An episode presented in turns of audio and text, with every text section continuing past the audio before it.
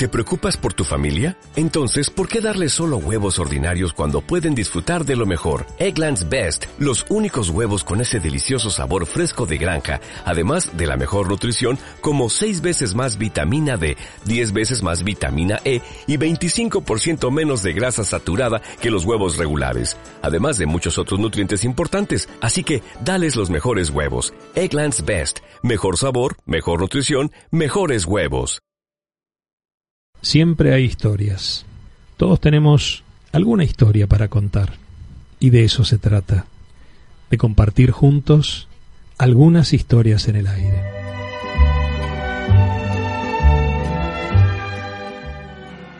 Les habla Federico de la Cuadra Durán, autor del libro España, Cuatro meses de gloria, la hazaña del Plus Ultra. Después de tantos preparativos y programas, por fin ya había llegado el día de acometer la primera de las cinco etapas proyectadas, Palos de la Frontera, Las Palmas de Gran Canarias, de 1.350 kilómetros de recorrido. Era el día 22 de enero de 1926. Ese día, a las cinco y media de la madrugada, acompañado de las autoridades locales y de las que habían venido de fuera, los aviadores se dirigieron hacia la iglesia de San Jorge. Allí se celebró una misa, tras la que se inició el desfile hacia el embarcadero donde estaba fondeado el Plus Ultra. Un gentío inmenso los acompañaba dando gritos de ánimo. Un periódico de la época decía que durante ese recorrido el alcalde de Palos, visiblemente conmovido, no dejaba de darle besos a los pilotos y abrazos mientras daba gritos de viva los aviadores y viva España. A las 8 menos 20, los pilotos embarcaron en un bote con dirección al hidro. Ya a bordo, Franco se sentó ante los mandos, Rada junto a los motores, y Durán y Ruiz de Alda atrás en el cuarto de derrota para desnivelar los pesos y ayudar al avión a despegar. El cuarto de derrota era donde los pilotos, Durán y Ruiz de Alda, calculaban sus posiciones y rumbo. Durán lo hacía por el método tradicional y Ruiz de Alda a través del radiogoniómetro. En realidad, y aunque lo llamaran cuarto de derrota, este cuarto era solo un hueco abierto en el casco del hidroavión del tamaño suficiente como para que un hombre cupiera sentado. Estos asientos estaban al descubierto, sin techo, y donde los pilotos disponían solo como protección de un pequeño cortavientos de cristal.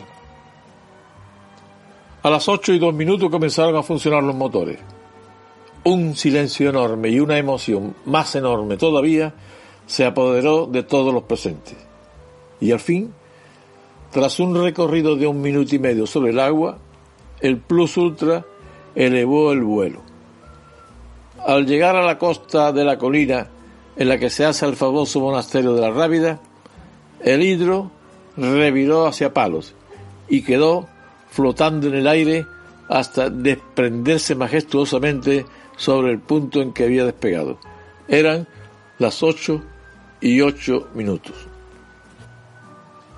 Tras esta maniobra, el Plus Ultra se dirigió a Sala Rábida y después de efectuar un gracioso viraje alrededor del monumento a Colón, que allí se alza, traspasó la lengua de tierra y desapareció.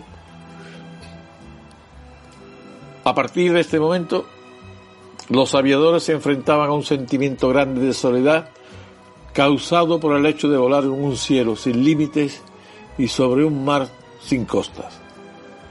Volando en un avión tan propenso a la avería y tan frágil a la acción de los vientos, era muy probable que su motor no fuese capaz de remontar un fuerte viento por su proa o no fuese capaz de retomar su rumbo tras la deriva provocada por los que le empujaran por sus amuras de estribor o de babor. Afortunadamente, el viento que soplaba ese día era del norte, formando un ángulo de 170 grados con la ruta marcada para el vuelo, por lo que la acción de su fuerza venía a sumarse a la de sus hélices y no a oponerse a ella. La dirección en que sopló el viento ese día cogió muy de sorpresa a los pilotos, pues el informe meteorológico que les había facilitado el Observatorio Central de Madrid decía que soplaría del este y no del norte, como estaba soplando. La ciencia meteorológica en aquellos días era tan inexacta que hasta la predicción del tiempo de un día para otro tenía un alto grado de error.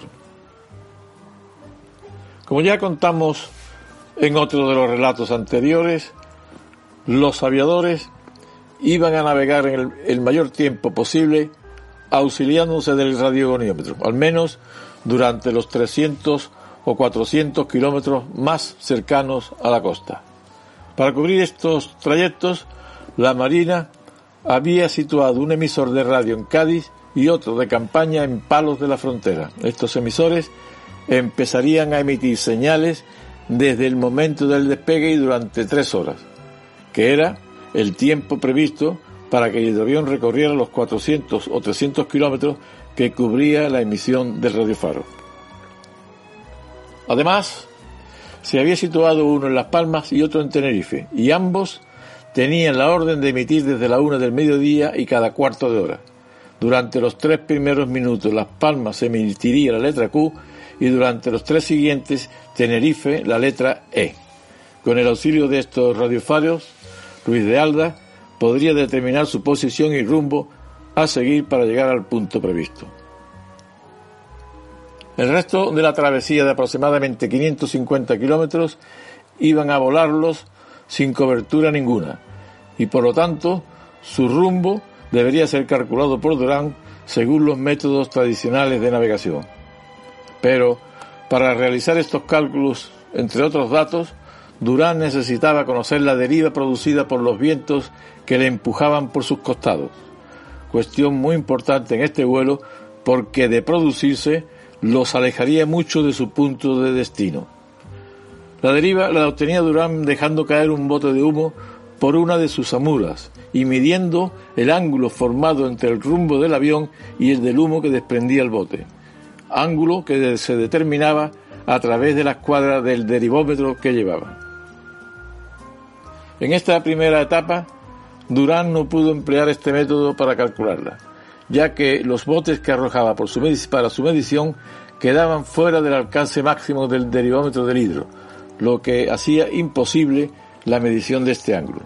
Por eso tuvo que obtenerlo observando la superficie del agua y la dirección de las olas, y de esa forma calcular que la declinación originada por el viento era de 17 grados, que al añadirle al rumbo geográfico un grado más provocado por las agujas de la brújula, daba definitivamente el rumbo a seguir en el sur 38 oeste.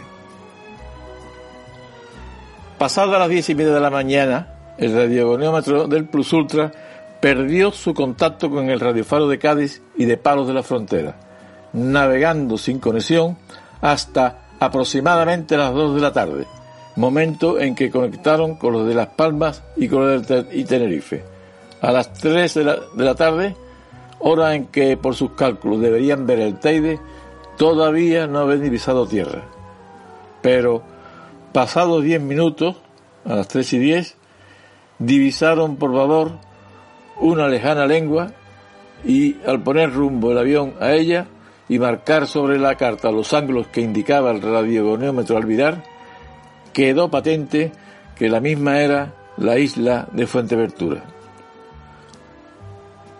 A las tres y media divisaron la de Las Palmas y después de realizar un vuelo largo sobre la ciudad, tomaron aguas en su puerto, siendo las 4 menos 10 de la tarde. Habían recorrido 1.350 kilómetros en 8 horas, lo que significaba que el hidroavión había recorrido la distancia existente entre Palos de la Frontera y Las Palmas de Gran Canarias, a pesar de que el viento los ayudaba por la popa a una velocidad media de 169 kilómetros por hora.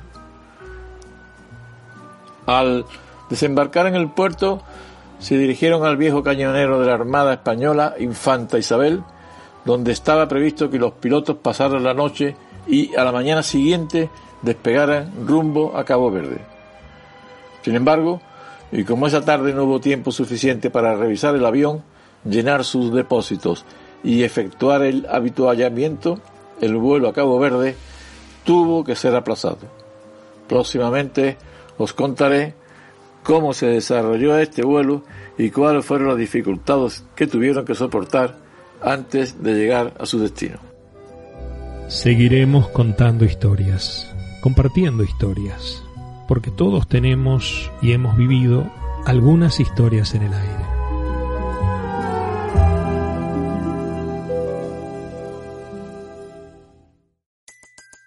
Everybody in your crew identifies as either Big Mac Burger, McNuggets, or McCrispy Sandwich, but you're the filet fish Sandwich all day. That crispy fish, that savory tartar sauce, that melty cheese, that pillowy bun. Yeah, you get it every time. And if you love the filet of fish, right now you can catch two of the classics you love for just $6. Limited time only. Price and participation may vary. Cannot be combined with any other offer. Single item at regular price. Ba da ba ba ba.